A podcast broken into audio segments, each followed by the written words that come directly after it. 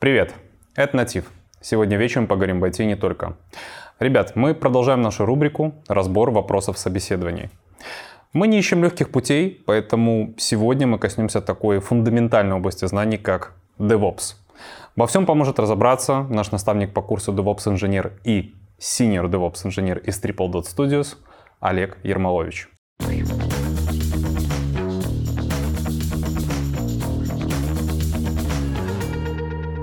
Приветик. Привет.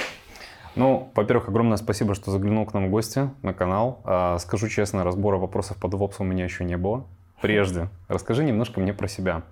А, сколько тебе лет? Откуда ты родом? Что ты заканчивал? Сколько мне? 30 годиков уже. Без Хороший малого. возраст. Да. Родился здесь, в Беларуси, в Мгм. городе Гродно. Вроде как номинально, потому что это только в свидетельстве о рождении Гродно написано. Так, в целом, я с Баранович, а родители у меня живут там. Э, В Минск перебрался, наверное, в возрасте 16-17 лет. Когда Э, поступил уже, Да, когда поступил. Ну, я поступил сразу не на вышку, я поступил в колледж электроники. Э, Что-то мне захотелось побыстрее отделиться от родительского гнезда. Поступил, собственно, я на оператора ВМ э, с возможностью продления обучения как... В, ВУЗе да. сразу, да? Ну, сначала как техник-программист, Ага. там же как техникум, а далее уже сокращенная программа в БГУИРе. Собственно, я закончил колледж, э, потом успешно закончил э, сам университет БГУИР по специальности э, инженер-программист факультета ФКТ. В принципе, все, если по обучению. Дальше уже там карьерная мастера. Дальше там... построение карьеры было. Да, да, да, да. А, давай так. Когда у тебя в голове появилась идея о том, что ты хочешь стать именно DevOps-инженером? Ну, Хм. вряд ли это была мечта детства. И опять же, стоит заглянуть там, это ж DevOps, когда там возникло, там, конец, наверное, нулевых Седьмой условно, да. там год примерно, Вот, да. поэтому расскажи, как у тебя вот именно движение в этой области происходило. На самом деле э, с DevOps как таковым и вообще с такой культурой меня познакомил мой университетский друг. Опа. Э, Да. То есть, в принципе, он окончил на тот момент ЕПАМовскую лабу по курсу DevOps. Э, В принципе, рассказал мне в нескольких словах, что это такое, с чем приходится работать. И вот, это вот, э, вот этот рассказ, по факту, он меня и затянул туда именно. Я точно так же поступил ну, э, в ЕПАМовскую лабу, закончил ее и уже начал работать именно DevOps. Э, Ну, предшествуя всему этому, как бы я, в принципе, изначально планировал работать с компьютерами, с железками как таковыми и так далее. Э, Там, не знаю, наверное, первая моя работа, такая связана с компьютерами, э, началась, наверное, лет 17-18. Я тогда был бедным студентом, э, устроился еще тогда, по-моему, в дворец молодежи, шахматный кружок, прошу заметить. Там был один компьютер, который, собственно, я и администрировал. Ну, помогал немножко. Сама работа там длилась недолго, в течение, по-моему, месяца я там проработал, и далее я уже э, устроился, опять-таки, там с э, приглашения друга, знакомого, в школу. Э, лаборантом э, как таковым, но по факту я делал сайт для школы. То есть вот в то время как раз-таки, где-то 18 э, там, плюс-минус лет, я начал уже активно знакомиться именно с, э, с сайтостроением и таким, ну, в общем, такими технологиями. В принципе, это и в универе. э, Мне было очень интересно на всяких лабах, курсах и так далее. Собственно, я там это и продолжил. А Вот тогда я познакомился именно с программированием. Тогда еще не было таких новомодных всяких библиотек, там по КССу, не было такой обширной документации, э, как есть сейчас, да, там всяких движков различных и так далее. Поэтому по факту я писал код свой в нотпаде. Э, Причем как бы все достигалось путем проб и ошибок. Вот. С горем пополам там этот сайт как-то прикрутился, как-то завелся. Причем я писал не только код, я и рисовал анимации, я занимался, в общем, всем. Full stack, короче, Да, сразу. а-ля full stack. Ну, тогда как бы не было возможности, что ли, нанимать более профессиональных наверное, разработчиков, потому что это все-таки государственное учреждение. Вот, ну и параллельно еще занимался различными железками, да, ну, как обычно сисадмин. Э, нарежь права, там, не знаю, поменяй веник, там, и так далее и тому подобное. Вот в этот момент почему-то меня больше увлекло железо, э, поэтому как бы сайт сайтом, но железками ковыряться это прям хорошо. Я тогда постиг стезю там ремонтника ноутбуков, э, компьютеров и так Класс. далее и тому подобное. После там, наверное, года или двух работы в школе, опять-таки меня еще один мой знакомый позвал э, работать в компанию, которая занимается а, установкой и настройкой кассового оборудования в Республике Мгм. Беларусь. Да. Там это, получается, филиал у питерской фирмы известной. Да, многие магазины до сих пор работают именно с этим поставщиком, да, и оборудованием. Вот, там уже в основном э, как бы работа моя заключалась именно в запуске как таковых магазинов, то есть новых, либо переоборудование старых, то есть там работа была по настройке весов, серверов, э, э, самих касс. В то время кассы были и работали на досе, поэтому как бы немножечко познакомился с черным окном, как говорится. Слушай, а сейчас на Команда чем работает? Сейчас Ленуха. Ну, Еще- что-то Ленуха, там в Еврике винда, то есть кто на чем пишет, да. Мгм. То есть там самое главное, там нет такого правила, что касса работает на чем-то одном. Главное, чтобы это ПО прошло сертификацию в наших органах. А, Собственно, занимался этим тоже несколько лет, и потом меня переманила уже э, непосредственно сеть э, Виталюр торговая, и я работал там э, специалистом, IT-специалистом. Нифига себе. Да, долгое, Ага. долгое время, но по факту мои обязанности никак не поменялись, только вместо обслуживания э, кучи сетей в республике я занимался конкретной сетью. Локально, одной. да. Да, локально. И вот уже в этот момент э, у меня уже подходило более-менее обучение к концу, по-моему. Э, это уже потом я в магистратуру пошел. Собственно, э, познакомил меня друг с DevOps. После окончания ЕПАМовской лабы я, по-моему, полтора либо два года отработал в ЕПАМе. А, В дальнейшем уже устроился в компанию Oxagile. Там проработал без малого там два, два с половиной, по-моему, года. И перешел сейчас э, в компанию вот с начала лета Triple Dot Studios, в которой по факту сейчас и работаю. Слушай, ну интересный путь, нетривиальный на самом деле. Ну да, да, такой. Извилистый. Да, извилистый. Долго я на самом деле собирался э, там закончить эту ИПАМовскую лабу, потому что по факту э, старт э, обучения в этой лабе подразумевает э, как таковую загрузку вечером, да, то есть после работы можно спокойно учиться и так далее. Но вторая ступень это подразумевает полностью трудоустройство в компанию и, грубо говоря, раб- работа а обучение 8 часов э, 5 дней в неделю. Собственно, это сложно. Да, это, ну, это не то, что сложно, э, понимаешь, потому что когда э, человек уже более-менее взрослый, э, когда у него есть семья, поменять какую-то хорошо оплачиваемую работу на Перспективу. просто перспективу, да, очень сложно. Согласен. И точно так же это еще финансово сложно, потому что, чтобы пойти было на тот момент в лабу и начать учиться, то есть постигать азы этой профессии, необходима была как минимум подушка финансовая, чтобы можно было какое-то время протянуть, потому что э, не помню сколько там по времени, около трех, наверное, или четырех месяцев, точно не помню, э, эта лаба не оплачивалась. Потом уже э, ЕПАМ на тот момент платил, не помню точно сколько, какие-то деньги, вот, и в дальнейшем уже после окончания самой лабы и захода на проект уже давалась какая-то минимальная ставка, как Мгм. инженер, DevOps инженер. Ребят, хочу внести немного ясности в понятие DevOps. Компания Atlassian, а, которая создала такие замечательные продукты, как Jira, Confluence, Trello, определила DevOps как набор методик, практик, философий, которая призвана объединять и автоматизировать команды по разработке ПО. Самое главное, DevOps как специалист работает над тем, чтобы происходила постоянная и непрерывная работа не только в области написания кода, но и последующего развертывания и поддержки создаваемого продукта. А это очень ценно. И я хочу напомнить, что в нашей школе есть замечательный курс DevOps Инженер, на котором вы в течение 7,5 месяцев изучите основные методики и практики DevOps, научитесь администрировать операционные системы, будете писать скрипты для мониторинга задач и приложений, изучите работу с микросервисной и облачной архитектурой. К тому же ваш инструментарий пополнится такими понятиями, как AWS, Docker, Kubernetes, CI/CD, работа с Python и многим другим.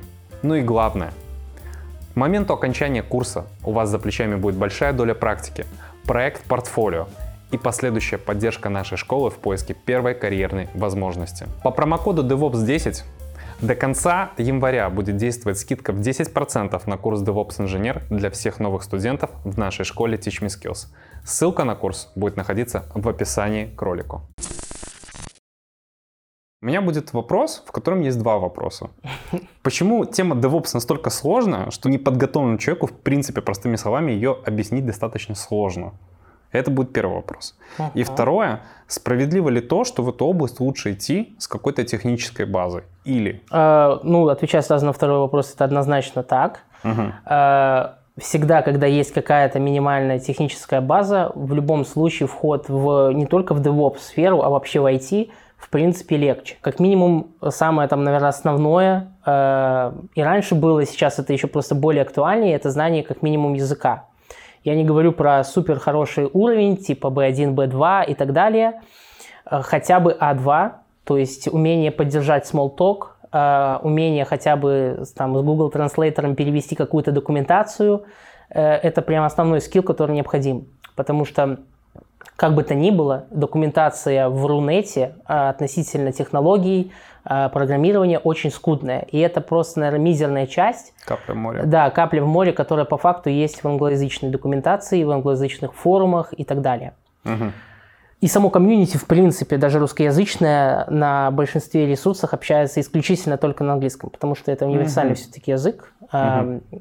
Собственно, это первое, что необходимо понимать, когда ты хочешь двинуться в IT. Неважно, DevOps или нет, мое мнение такое. А, следующий момент а, даже вот судить по той лабе, в которой я обучался, э, у нас было много э, разношерстного, так сказать, народа с различным опытом. Кто-то, как и я, уже был с большим э, хотя бы operation бэкграундом, да, то есть настройка различных систем, то есть на Windows, на Linux. У кого-то были больше прокачанные сети, а кто-то был после, допустим, универа, да, и хорошо, если э, универ был смежен с IT-сферой, да, там учимся на программиста там, или еще на кого-нибудь. Но были ребята, допустим, которые вообще, в принципе, к IT никакого отношения не имели. В принципе, для них уже пройти в Япамовскую лабу, которая по факту на тот момент э, вела такой жестковатый отбор, то есть было очень много желающих, в первую очередь, потому что эта лаба была бесплатной, вот, и подразумевала при успешном окончании, при усердной работе, как минимум трудоустройство в эту компанию. Вот то по факту ребятам со, с небольшим бэкграундом, э, либо с большим бэкграундом в любом случае было легче, чем ребятам, которые этого бэкграунда не имели. Была фора своеобразная. Да, да, да, да, да, да. Э, нам не так приходилось углубленно копать в некоторые, в некоторые аспекты там, операционных систем, э, там, сетей и так далее. Тупо даже из-за того мы в большинстве случаев выезжали на опыте. Да? Мы понимали, что там такое API, что такое маска сети, для чего вообще это нужно, как э, происходит там маршрутизация трафика и так далее ребятам же, которые, в принципе, работали с компьютером по факту, вот, как рабочий стол Windows, открыть браузер, то есть это уже все-таки немножко посложнее будет. Но, в принципе, все эти ребята, которые учились у нас э, в лабе Випамовской, независимо от бэкграунда, сейчас занимают хорошие позиции э, в DevOps и работают ну, во многих крутых компаниях. Ну, Прикольно. не только ИПАМ, да. По факту все зависит именно от желания обучения. Э, конечно, опыт играет большую роль, но больше стремления и желания развиваться. Уточняющий вопрос. Твои родители понимают, чем ты занимаешься? Э, я даже больше скажу, моя жена не до конца понимает, чем я занимаюсь. Хотя я много раз пытался ей объяснить, тупо хотя бы даже для того, чтобы она могла кому-то объяснить, чем же я занимаюсь. На самом деле это сложно. Даже э, в IT-сфере, общаясь с какими-нибудь э, позициями да, в компании, там, ну, не буду говорить там за всех, но некоторые, допустим, даже QA, специалисты там или еще кто-то не понимают по факту, что делает что DevOps. Делает DevOps. Да.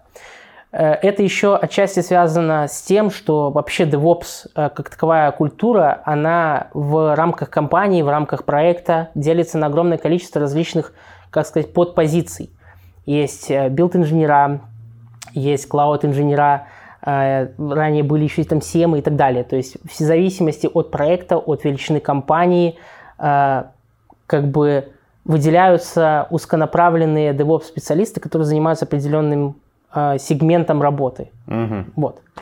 Поэтому, в принципе, сложно объяснить, потому что сегодня ты занимаешься этим, завтра этим, и как бы неподготовленному человеку, который как минимум не знаком с IT, сложно объяснить все это дело. Ты в индустрии, ну, минимум, наверное, 4 года уже. О, не, ну больше. больше. Именно в DevOps, да. а, ну в районе шестерки, семерки, я думаю. Вот, да. вот. Скажи, а, если вот мы берем отрезок, там 3-4 года, угу. насколько за этот период выросла значимость позиции DevOps в айтишке? И почему DevOps специалистов одни из самых высоких зарплат? Ой, на самом деле, даже когда я входил только вот в DevOps, на тот даже момент э, очень активно э, требовались DevOps-специалисты. Собственно, угу. поэтому EPAM и начал расширять лабу. Если раньше она там была раз в год, раз в полгода, то потом чуть ли не каждый квартал э, набирались специалисты. Потом уже у них, по-моему, пошло разделение на Windows и Linux Stack, потому что Linux Stack было больше, в Windows специалистах нуждалась компания больше. В общем, в принципе, как объяснить? На самом деле там много факторов, которые влияли именно на становление и значимость DevOps, в принципе, в сфере, э, из-за того, что очень активно начала развиваться клауд-технологии. То есть, да, они были давно, они были э, как бы где-то там популярны, но сама, самая большая популярность как раз и приходилась на те именно годы. А, плюс также начала развиваться очень э, контейнеризация, э, появление кубернетиса, это отдельный шаг в историю. Э, отдельно, когда начали компании, даже большие мастодонты, гиганты, сплитить свои приложения на микросервисы, э, потому что они понимали все-таки, какой бенефит и какой профит э, от этого сплита происходит. Uh-huh. Пусть на это тратятся огромные деньги, но видели перспективу, в принципе, э, в том, чтобы поменять это сейчас. И платили за это большие деньги. И одно дело, когда э, команда разработки, либо команды разработки э, пилят один продукт, э, а тут появляется необходимость разбить этот продукт, содержать этот продукт, э, также быстро и качественно осуществлять доставку э, нового кода на различные окружения, да, предоставление э, вообще и создание различных э, environment для тестирования, э, для development и так далее. В принципе, уже это было out of scope работы дева как такового. Многие компании еще, наверное, пытались э, как-то изощриться, да, и пытаться своими силами все это дело вытянуть, но в любом случае, когда дев забирает на себя часть работы, ну, текущего DevOps, да, то есть часть operation, страдает как минимум dev. Его девелоперская часть, конечно. И поэтому в любой сфере лучше нанять как такого профессионала, который как минимум имеет опыт работы с данными технологиями, Э, чтобы опять-таки ускорить это, сделать это максимально безопасно для продукта и максимально качественно. Собственно, поэтому DevOps сейчас и популярен, потому что, несмотря на то, что DevOps уже, ну, без, без, не знаю, сколько уже, больше 12 ну, 15 лет, лет, ну, да, седьмого, да, то в целом большинство еще есть компаний, которые только хотят себе DevOps-специалиста, то есть, то есть потребности которых, пришли. да, еще более-менее вытягивались э, предыдущими вариациями там agile с э, гибкой, э, ну там mm-hmm. возможностью гибкой разработки и там отдача это все operation. Вот как-то так. И даже сейчас многие даже люди, которые приходят на курсы, да, это по факту оперейшены, которые хотят более постигнуть сферу DevOps, чтобы закрывать более глубоко, так сказать, возможности и необходимости команды проекта, чтобы достигнуть какого-то более лучшего результата. А наша максимальная задача дать э, для наших зрителей, для ребят, которые обучаются на школе, а, максимально классные ответы на достаточно короткие э, вопросы с моей стороны. Давай так, вопросов будет в принципе немного. Мы сымитируем такую легкую форму проведения технического собеседования. А я готов начать. Поехали. Что такое DevOps? Это сложный вопрос. Сразу с козырей зашел. Да. На самом деле э, DevOps по факту это как подход, культура э, к разработке программного продукта, э, где специалисты являются связующим звеном между командой девелоперов да, и operation. По факту это и есть расшифровка DevOps, Dev uh-huh. и Operations.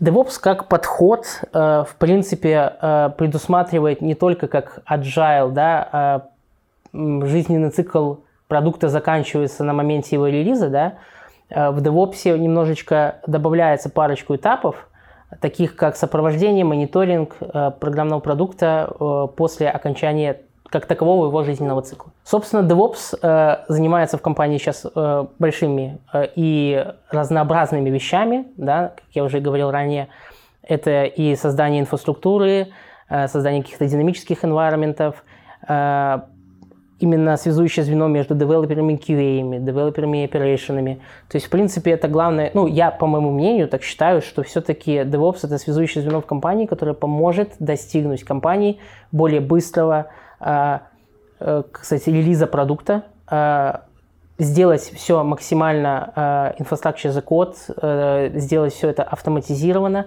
с минимальным количеством возможных человеческих ошибок и так далее, и так далее. Ну, замечательно. Твой вопрос э, покрыл, в принципе, даже мой следующий вопрос, чем DevOps отличается от Agile. Ты даже назвал отличие. А, давай ну, так, да, расскажи. Одно из... Хорошо, Мгм. я задам. Тогда расскажи мне, какое отличие. Ну, э, по факту, э, я бы не сказал, что DevOps э, подход, да, DevOps методология и Agile методология, они по факту какие-то Симметричные, условно, Э, да? Ну да, они являются по факту симметричными. То есть э, нельзя сказать то, что э, Agile можно поставить в противовес DevOps или DevOps в противовес Agile. Agile все-таки это э, очень старый такой, наверное, с 2000-х каких-то годов идет подход к э, разработке и к сопровождению э, ПОшки. ПОшечки, да. Да. По факту DevOps немножечко дополняет всю эту сферу, как я уже и говорил, э, с подходами, что нужно не только э, заканчивать поддержку э, продукта, когда он релизится, но и сопровождать его в дальнейшем, как минимум. DevOps подразумевает, что мы можем использовать не только подходы Agile, но и, допустим, предыдущий вот Fall и так далее. Но все-таки во многих компаниях не всегда приживается Agile как таковой, либо ну, чистый Agile, да, а с какими-то там элементами Agile, но с другой стороны приживается хорошо DevOps. Мгм. Но отличий между ними не совсем много, но и э, схожи они не настолько сильно. не знаю, как это Окей. объяснить. Расскажи тогда про свою работу, какие основные инструменты ты используешь в ней. Ой, на самом деле за мою непродолжительную карьеру DevOps я поменял огромное количество проектов. Мгм. В основном вот эта э, смена проектов была у меня на второй, во второй компании, в Axagile. Я только там, наверное, за два года поменял около шести проектов. Я был, не знаю, как таковым пожарным. Э, Меня вводили в проект, я делал основную там работу. И достигал- вводили на следующий. Да, и потом передавали э, другому специалисту, более, ну, меньше по тайтлу, с обучением. И, ну, грубо говоря, я захожу на проект, делаю основную работу, там, допустим, по э, настройке CI/CD для продукта, и в дальнейшем уже этот, этот кусок работы уходит на саппорт другому инженеру, Мгм. который уже поддерживает, допиливает и дорабатывает. Я перехожу на такой проект. Поэтому набор, э, ну, как бы, как такой toolset, да, от проекта к проекту да. менялся. Но э, основные из них по факту остаются постоянно. Я всегда работал в основном только с AWS, то есть э, публичным клаудом Амазона. Хоть у меня есть э, Google сертификат профессионал архитектора, Тоже приятно. приятно, но, к сожалению, он мне не потребовался. Он даже уже заэкспарился давновато. Э, Не прижился как-то именно Google у меня. Но с AWS я работаю плотно почти на всех проектах. Э, Далее, если мы говорим про AWS, Public Cloud, ну или вообще в принципе про DevOps, это означает, что должна быть использована какая-то технология, которая позволяет создавать инфраструктуру a code. Э, В данном случае я использую Terraform. Э, Иногда приходилось работать с нативкой от э, AWS, это CloudFormation. Мгм. Но опыт был недолгий, и, слава богу, он прошел. Сейчас я сосредоточен только на Terraform, AWS. Бывал опыт работы с CM-тулами, такими как Chef, Ansible. Но тоже все вари- вариативно от проекта и от необходимостей. Ну, докер, куда же мы без него. Э, То есть контейнеризация, и с недавнего времени я плотно сейчас э, на последних нескольких проектах работаю именно с Kubernetes. Мгм. Вот, то есть это основной э, стек, и далее уже вспомогательные технологии, такие как CI/CD, то есть э, ранее очень плотно сидел на Jenkins, сейчас э, в последние моменты, последние проекты и компаниях э, уже как бы именно данная тула отошла на задний план, но пришли такие как GitLab CI, GitHub Actions, Э, немножечко смотрел на Bitbucket, но тоже не прижился он тогда на проекте. Пускай там остается. Да, пускай там остается. Ну и мониторинг. Мониторинг тоже, опять-таки, э, от проекта к проекту он отличался. И Zabbix, э, и Prometheus с графаной, э, и Datadog был немножко. Э, сейчас New Relic с необходимостью будет, опять-таки, внедрение своего мониторинг солюшена. Э, то есть стек плюс-минус разный, но в целом основные моментики, Основные компоненты компоненты это переходящие. Terraform, какой-то из клауд-провайдеров, э, точнее какой-то из клаудов, э, ну и дальше как пойдет. Что такое прокси? Э, прокси – это по факту промежуточное звено между клиентом и конечным сервером. Да? Если мы говорим про веб-сервера, прокси на самом деле выполняет огромную, э, огромное значение, и имеет огромное значение и выполняет огромные э, как таковые функции в зависимости, опять-таки, от необходимости. Это и конфиденциальность, то есть скрытие э, как самого клиента, так и сервера. То есть все происходит э, именно там. То есть сервер может и не знать, кто к нему пришел, а может наоборот знать. И угу. наоборот. Э, это первое, конфиденциальность. Следующее – это кэширование. Э, то есть прокси-сервера, э, настроенные на э, кэш контента, кэш каких-то данных, помогают отдавать клиенту эти данные быстрее. Что еще? При помощи прокси-серверов мы можем получать доступ в какие-то закрытые, ну, можно сказать, сети, да, то есть или наоборот выходить из закрытой сети при помощи прокси. Угу. Прокси также принимает на себя а, такую небольшую роль, как э, все-таки безопасность забирает на себя. Потому что если какой-то сервак будет подвергаться какой-то атаке, и перед ним стоит прокси, то как бы сервер не пострадает. В первую очередь примет на себя удар именно прокся. Собственно, это такие основные моменты. А, по факту сейчас, наверное, я не представляю никакого такого э, сервиса, который, в принципе, перед которым, в принципе, бы не стоял прокси. Угу. Мы даже об этом можем и не знать, да? То есть даже обычные DNS-сервера по факту перед ними стоят кэширующие сервера, которые по факту являются проксями. Как работает файл permission? В Linux, да? Ну, на самом деле, файл permission в Linux работает супер просто. А если мы даже возьмем обычную команду листинга директории ls-l, ls-la, э, у нас с левой стороны появляются различные такие всякие минусики, э, символы и так далее. По факту самый первый символ отвечает за то, что перед нами. Прочерк – это файл, d – это директория, l-линка.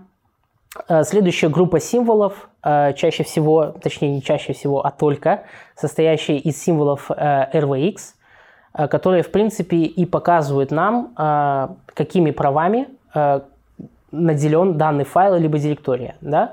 Первый блок отвечает за права, предоставленные овнеру, то есть владельцу файла. Следующая группа блоков, следующая группа символов – это предоставление доступа группе. И последнее уже всем остальным.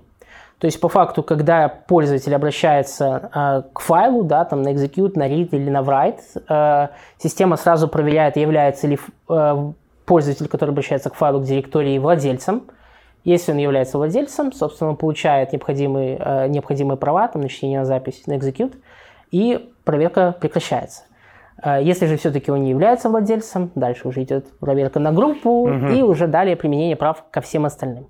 Собственно, как-то так. Как проверить, открыт ли порт на удаленном хосте и на локальном хосте? Ну, по факту это можно сделать э, одной тулой, называющейся Telnet. Угу. Telnet э, возможность прокинуть какие-то опции необходимые, далее IP-адрес и, собственно, через пробельчик указываем порт. То есть мы таким образом э, можем увидеть, открыт ли данный порт. Если хотим проверить локально, можем сделать это то же самое, только вместо IP-шника напишем localhost, либо 127.0.0.1. А, либо же на локальном компе можно еще использовать команду netstat, чтобы увидеть вообще, в принципе, открытые порты на системе. Что такое фаерволы и зачем они нужны? Дословно... Я только знаю про великий китайский фаервол. Собственно, да, недалеко ушло понятие от великого китайского в переводе как бы с дословно английского, да, это горящая стена, по факту это как таковой межсетевой экран, который позволяет контролировать э, разрешение э, на доступ к каким-то элементам сети. Да? Угу. То есть, э, когда мы говорим firewall, firewall может быть как на операционной системе стоять, э, так и использоваться как межсетевой экран firewall на различных коммутаторах, э, сетевом оборудовании и так далее. По факту это какой-то свод правил, который э, позволяет э, отслеживать, э, кто обращается э, и куда обращается, и применять какие-то различные политики. Да? Допустим, для блокировки каких-то вредоносных, там, не знаю, запросов, атак и так далее. Олег, что такое Terraform? Ты О, про него уже говорил. Да, Terraform э, это продукт компании HashiCorp. Японцы. Почему японцев? Ну так прозвучало HashiCorp. HashiCorp. Я не знаю, японцы ну, ладно, они нет, но вряд ли. Да, компания HashiCorp разработала данный продукт как раз-таки для того, чтобы была возможность творить великие вещи в клоудах и не только, да, то есть использовать подходы Infrastructure as a Code, э, когда мы, э, как инженера, э, пишем какой-то декларативным, описывая декларативным языком элементы и ресурсы, которые мы хотим условно поднять где-то в публичных клоудах, либо uh-huh. у себя. Э, когда я говорю клауда э, и Terraform, э, то есть это не всегда только клауда и только Terraform. То есть Terraform работает, в принципе, с любым типом провайдера, который написан и который, в принципе, обозначен в коде нашем.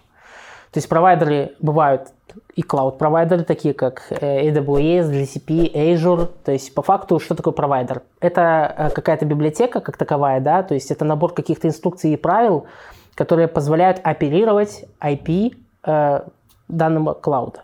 Либо же набор каких-то инструкций правил, которые помогут, допустим, э, создать нам пользователя в базе данных. Да? То есть есть провайдеры для баз данных, провайдеры для клаудов.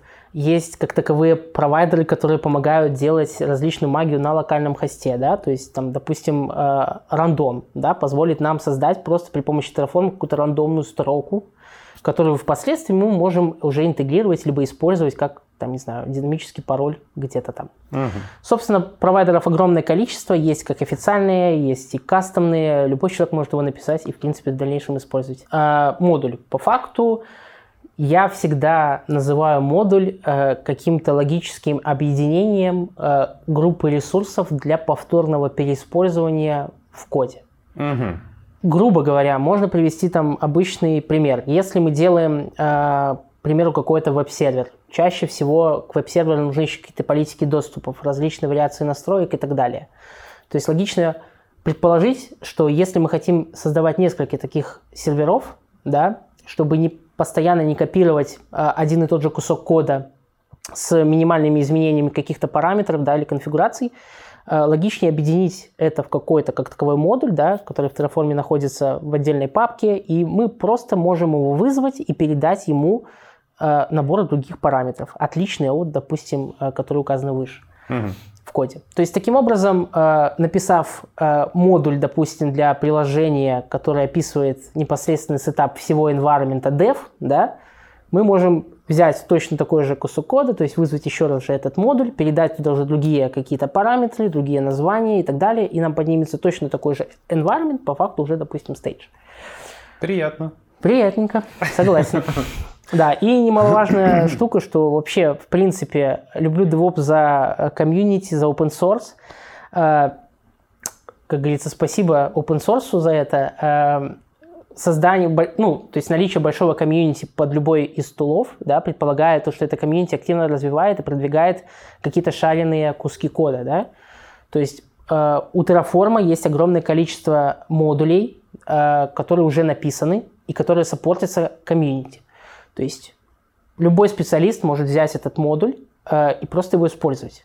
У этих модулей огромное количество документации, различных вариаций и так далее. Класс. И если вот лично тебе, допустим, не хватает какого-то функционала ну, у этого модуля, ты можешь с легкостью э, как минимум попросить, да, расширить этот функционал, обосновать, почему это важно и не только тебе нужно, и как максимум сделать это самому и просто э, добавить код. Удобно. Да, да, да, да. То есть вот таким образом и развиваются вот такие штуки. И сейчас на данный момент, если при старте там работы с Terraform э, большое количество модулей приходилось э, как минимум допиливать, да, как максимум писать с нуля, то сейчас можно большинство, ну, там большое количество ресурсов, да, таких, у которых появилось огромное количество различных параметров, можно компактно использовать э, комьюнити модуль. Хрестоматийный вопрос. А в чем разница между контейнеризацией и виртуализацией? Такой э, вопрос, который постоянно слышу на любом из собесов. Э, по факту э, виртуализация, что же это такое? Э, и вообще для чего она нужна?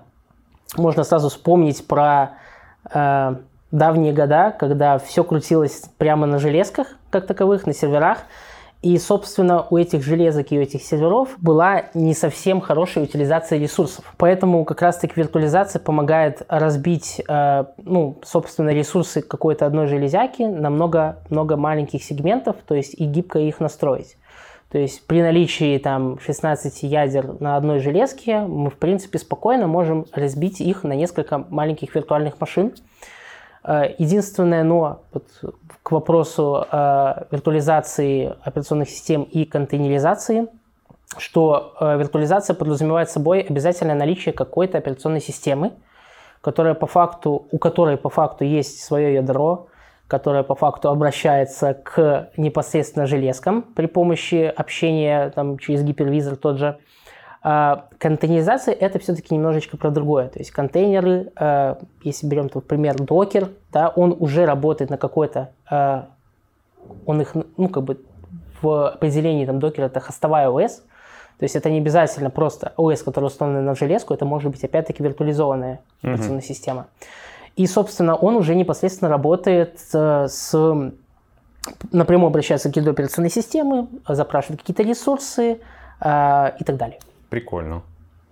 Как-то так. Докер, ты упомянул. Как там да. реализовано ограничение ресурсов? Вот как раз-таки э, докер тоже люблю этот вопрос спрашивать. Э, вообще самые главные два понятия, ну, в моем понимании, которые желательно знать, э, чем достигается вот как раз-таки э, изоляция и выделение ресурсов. За это в докере отвечают namespace и C-группы. Uh-huh. То есть namespace помогают достигнуть изоляции, пит-процессов, э, выделения какой-то э, маунта файловой системы и так далее, и так далее. А эти группы уже отвечают за э, реализацию э, требования как такового процессорного пространства, то есть какого-то количества ресурсов, uh-huh. уже непосредственно у ядра. Олег, чем отличается CMD от entry-поинтов в докер-файле? Хорошо, интересный вопрос. А, можно ответить на него супер быстро и немножечко порассуждать. Давай. Если супер быстро, то entry point – это точка входа, ну, как таковая, да, то есть запуск какого-то процесса э, в докер-контейнере, потому что докер не может, в принципе, существовать без какого-то запущенного процесса. И вот, собственно, entry point, то есть эту точку входа, мы переопределить не можем. Угу. В свою очередь, CMD э, – это просто набор каких-то аргументов для запуска, опять-таки, какого-то процесса да, э, в докере – но его можно переопределить э, на лету при запуске самого контейнера из имиджа. Э, я люблю тоже задавать вопрос, а можно ли совмещать такие штуки, как entry point и CMD? Э, сразу отвечу на него, да, конечно, можно. Это тоже распространенная практика, почему-то многие этого не знают. То есть entry point, entry point в данном роде может выступать какой-то скрипт, какая-то библиотека, то есть по факту выполняется какой-то процесс – а при помощи э, CMD, который мы можем изменять даже при вызове контейнера, мы можем дополнять, собственно, вызов э, этого скрипта. Грубо говоря, э, если мы вызвали какой-то бинарь, допустим, пинг, да, то есть сделать пинг к чему-то. И вот если мы внесем пинг как entry point, то при вызове этого имиджа, да, при создании mm-hmm. этого контейнера, передав э, по, ну, как параметр, как аргумент, как CMD, там google.com, по факту докер просто пинганет Google. Передадим другой параметр, собственно, произойдет другая магия. То есть вот такая магия. А в чем преимущество Kubernetes как платформы? На самом деле Kubernetes это, я бы не назвал платформой как таковой, это по факту э, тула, которая помогает оркестрировать э, контейнерами. То есть, Такое слово очень красивое, оркестрация. Оркестрация, да, да, да, согласен. Э, я даже уже стараюсь не говорить докер-контейнерами, потому что Kubernetes, по-моему, уже в текущей версии, последней его, он уже не использует докер как таковой, uh-huh. он использует контейнер D. Э, по факту все то же самое, да, только не докер. Э, в чем прелести, в чем преимущество? Когда мы работаем с чистым ванильным контейнером, да, то есть используя докер либо контейнер D, мы по факту сами отвечаем, где мы запускаем контейнер. Э, мы отвечаем за ассайнинг, да, где он поднимется, какой объем памяти ему выделится и так далее, и так далее, и так далее. То есть много различных штук, которые мы по факту должны мониторить сами. Используя же Kubernetes, мы можем э, посредством создания э, во многом абстракций да, различных кайндов, то есть различные сервисы и так далее, использование различных контроллеров и возможных дополнительных вспомогательных штук, делать это все более гибко. То есть запуская приложение в Kubernetes, можно это приложение настроить таким образом, что оно будет запускаться только на определенных машинах, которые, на которых мы ему скажем. Но мы по факту не говорим ему, что вот именно на этой ты можешь запускаться, а именно на этой. Э, это если так, обывательским языком постараться максимально объяснить. То есть э, Kubernetes сам отвечает именно за оркестрацию. Он понимает, когда ему нужно запланировать э, новый, создание нового пода с контейнером. Он может отслеживать жизненный цикл самого контейнера, то есть понимать, жив ли контейнер, жива ли наше, живо ли наше приложение, либо, возможно, уже произошли какие-то ошибки, и мне бы хорошо бы его рестартануть. Либо, возможно, мы хотим запланировать э, гораздо больше подов да, с контейнерами, чем у нас есть на данный момент возможности их поднять. То есть у нас не хватает нод для поднятия определенного количества под. В данном случае Kubernetes, используя различные вариации э, автоскейлинга, да, поможет, собственно, это осуществить. Не хватает э, ресурсов для поднятия, можно настроить так, чтобы э, дополнительно создались еще ноды, то есть узлы, на которых будут размещены эти поды, и, собственно, эти поды поднимутся и заскедулятся именно на них. Зачитаем. В облаке есть три зоны доступности.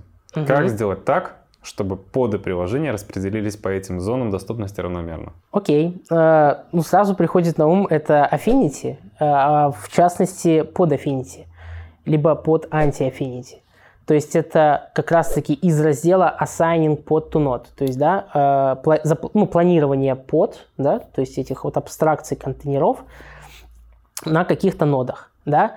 То есть вообще в Kubernetes э, даже бариметрия, то есть это поднято не в клауде, uh-huh. а где-то у себя там на железках, даже на виртуальных, ну, в общем, как угодно. Большинство из этих нод обязаны иметь какие-то лейблы, да, то есть какие-то метки, да. Ну, можно их назвать тегами, но по факту это лейблы. Э, собственно, э, Kubernetes администратор чаще всего как раз-таки и настраивает вот эти метки, которые помогут, в принципе, в дальнейшем как раз-таки и производить вот эту магию указания, где возможно и нужно подняться ну, поде. Угу. То есть, э, возвращаясь к данному вопросу, по факту, используя под anti-affinity правила, мы можем сказать, чтобы эти контейнеры, да, то есть они же поды, не встречались на узлах, с одной и той же меткой, которая указывает на зону доступности.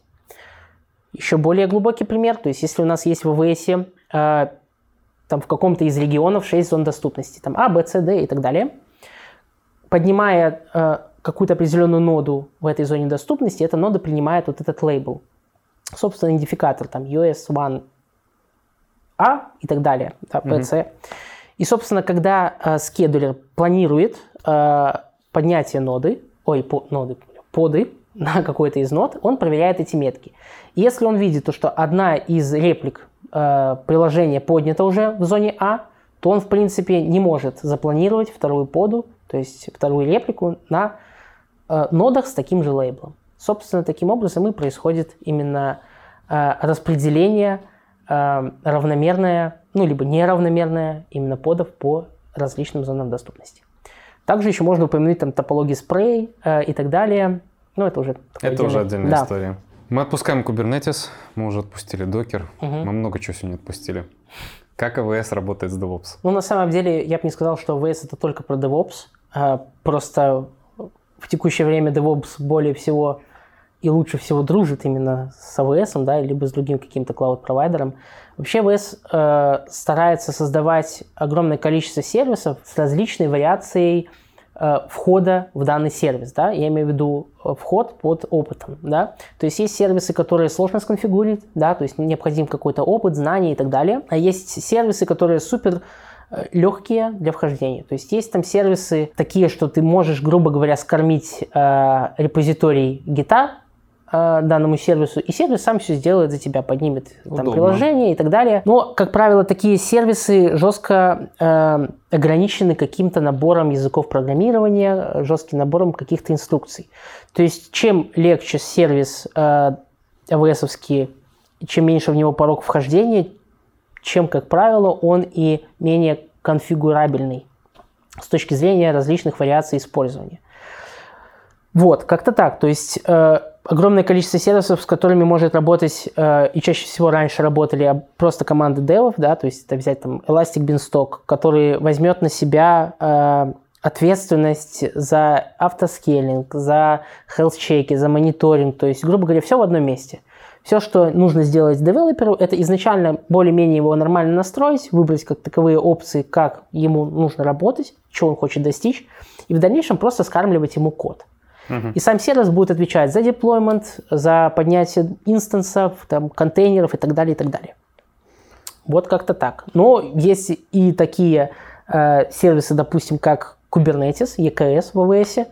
По факту тоже это сервис э, от AWS, где AWS забирает на себя э, именно control план Kubernetes. То есть это все компоненты Kubernetes, которые по факту отвечают за работу самого Kubernetes. Да? То есть это Kubernetes API, CM, Scheduler, etcd и так далее. То есть AWS полностью отвечает за все, всю внутряночку. А далее уже при, опять-таки, э, там, различном опыте мы уже можем использовать данный сервис для достижения каких-то определенных целей.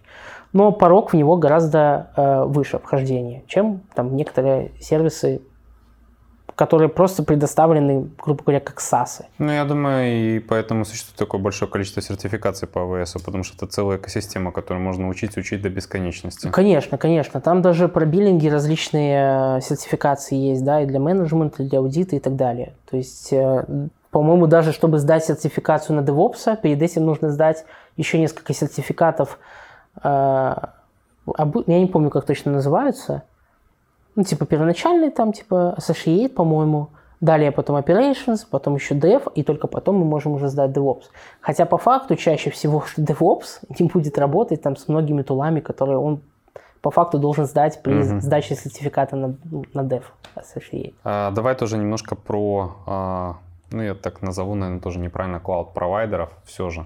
А как обеспечить доступ команды разработчиков а, к AWS, к GSP и к Azure? Ну, тоже, опять-таки, все зависит от требований и от необходимости. Вообще, в идеале, не пускать туда ребят из dev-команд. Это как козлов огород? А, ну, в каком-то роде да. Либо делать настройку прав доступа таким образом, чтобы максимально ограничить любые телодвижения э, вот, Того, данных кто, кто людей. заходит, условно. Да, да, то есть главный принцип вообще не только относящийся к клаудам, да, а вообще относится к любому пермишну, давать э, минимально необходимый набор правил и разрешений пользователю для того, чтобы он мог осуществлять свою работу. Угу. Не больше и не меньше. То есть, ну, меньше можно, больше нет. да, но Диктатор. да, большинство э, как раз-таки проектов, на которых я работал, чаще всего как раз-таки подразумевают то, что э, именно клауда, AWS, там, либо другой какой-то клауд-провайдер – по факту туда должны, э, ну, в лучшем случае, как говорится, заходить, что-то смотреть только э, те люди, которые как раз-таки с этим и должны работать, да. То есть понятно, что там как таковые там бухгалтера, либо кто платит, в принципе, за всю эту кухню, да, должны иметь доступ только к биллингу, там, к, возможно, каким-то бордам, там, к Explorer и так далее но никаким образом не к ресурсам там EC2, ни к Kubernetes, ни к базам. Я понял, далее. девелопер это условно дети, DevOps это такой родитель, а типа, ну, приходи посмотри. Ну, типа, ну нет, на самом деле так тоже как бы неправильно называть, потому это что... образно, образно, Я понимаю, конечно. но многие девы даже фору некоторым девопсам дадут. Да, я был приятно удивлен даже, когда сейчас э,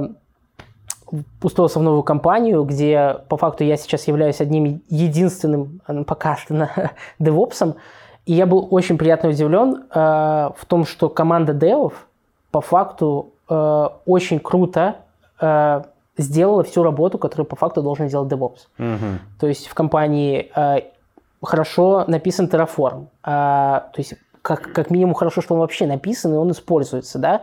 То есть я даже сейчас, так не знаю, может неправильно так скажу, но э, я встречал проекты с девопсами, э, которые, ну, там, с несколькими, которые работают на протяжении нескольких лет, и у них состояние проекта было хуже, чем сейчас в данный момент э, вот в моей компании поддерживали работу девопса обычные э, ребята, которые по факту выполняют позицию девелоперов. Это на самом деле круто. И ну, я да. просто к тому говорю, что э, по факту все зависит от опыта, все зависит от желания работать.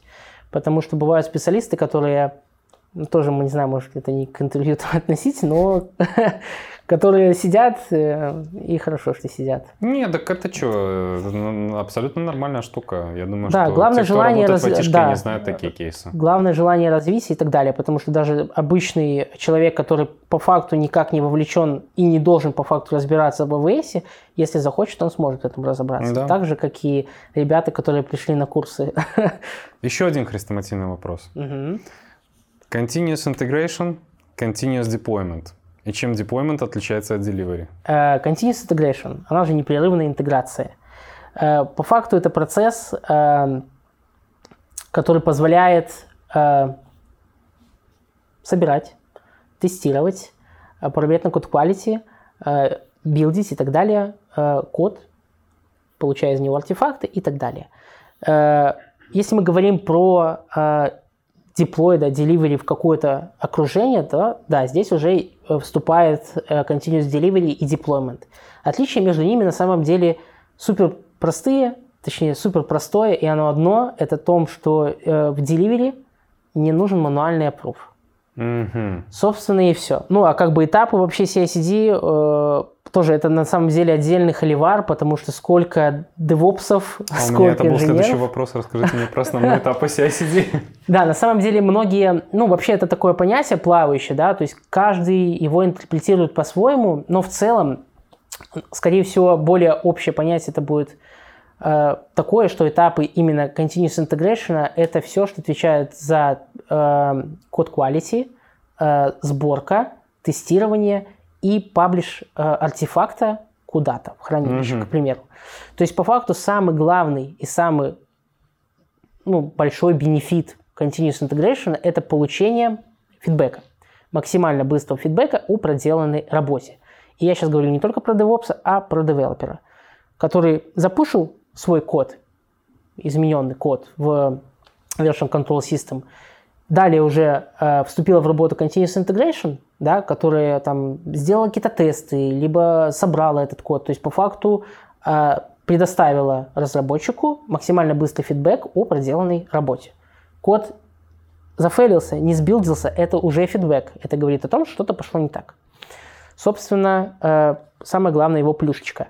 Далее, delivery deployment, по факту, э, вообще, в принципе, CI/CD – это набор каких-то инструментов, правил, методологий, которые позволяют максимально быстро э, в автоматическом режиме э, бил, ну, то есть собирать, проверять, тес- м, там, тестировать код и э, отгружать его как таковой на э, различные вариации окружений, то есть Stage Dev, там, QA и, собственно, prod для конечного пользователя.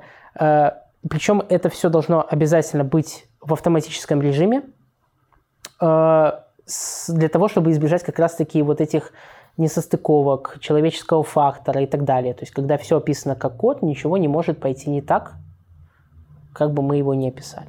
Что такое веб-хуки в CI/CD? Ой, веб-хуки, как бы они, это такое понятие, которое подразумевает не только CI/CD, но именно к CI/CD, если относить это понятие, то это какой-то вызов какого-то стороннего сервиса при определенном событии. Я бы так назвал. То есть, к примеру, как только э, публикуется новый комит в гите, э, мы можем настроить таким образом, чтобы э, гид, да, либо version control system какой-то отправил веб-хук, к примеру, Дженкинсу. Э, собственно, Дженкинс со своей стороны должен уметь обработать данный веб-хук и выполнить какие-то действия.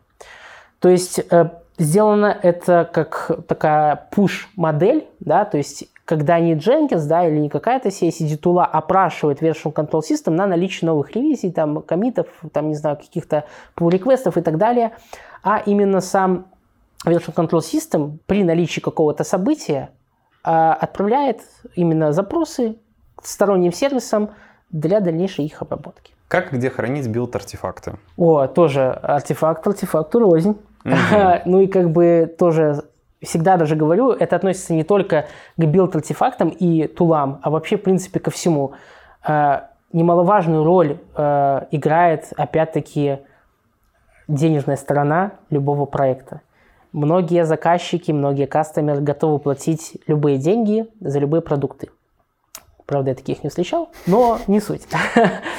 как бы бюджет... Бизнес, бизнес считает деньги да, в любом случае. Да, в любом случае, как бы бизнес это бизнес. Э, Любой специалист, не только DevOps, а вообще, в принципе, в любой сфере должен рационально э, выбирать какие-то инструменты, рационально, ну, то есть согласно этой рациональности подбирать э, бюджет, который мы можем потратить именно для какой-то из фичей, к примеру.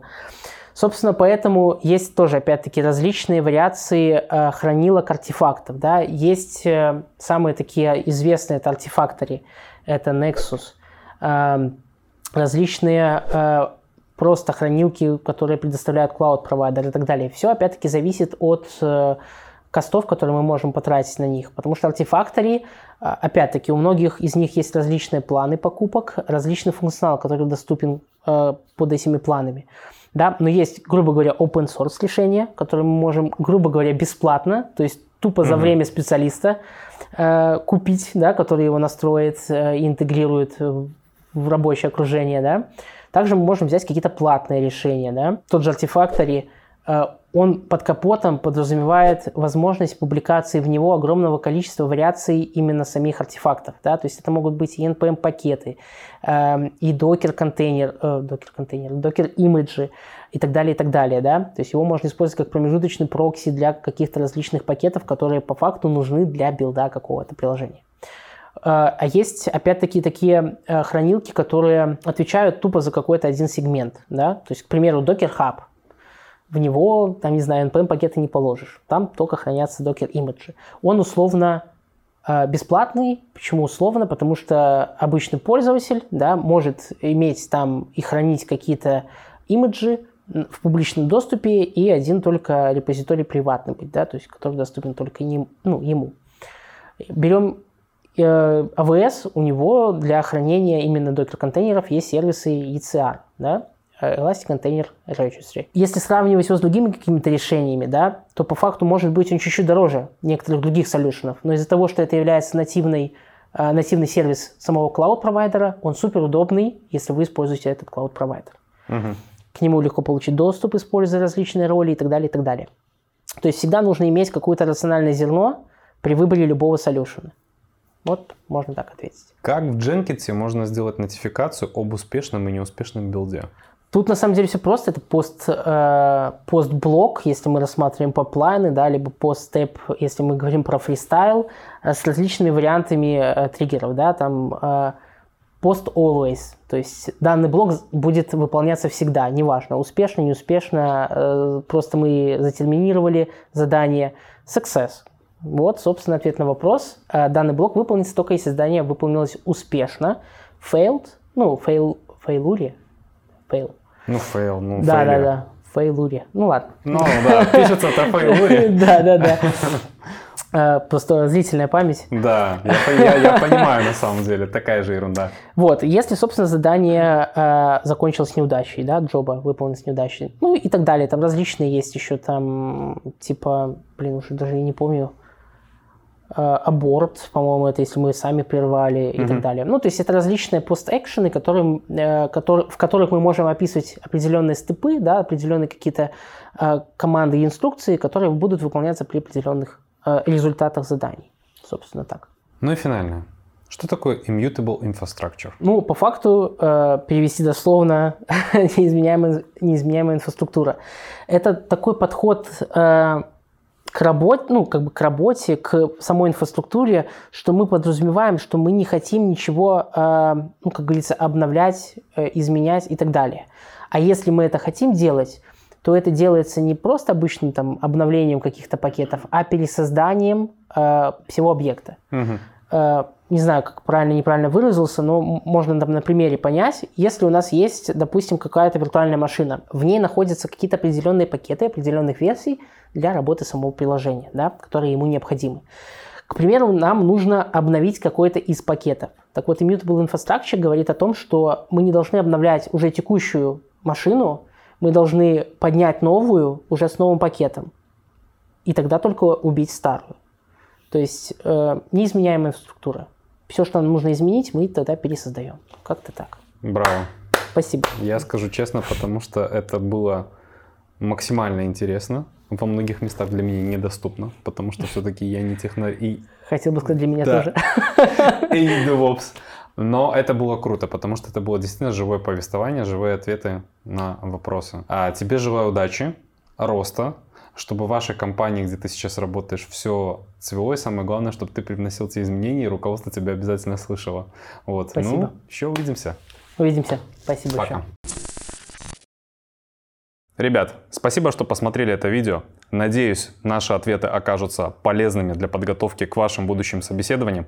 Обязательно ставьте свои лайки, оставляйте комментарии, подписывайтесь на наш канал, и мы еще увидимся. Пока!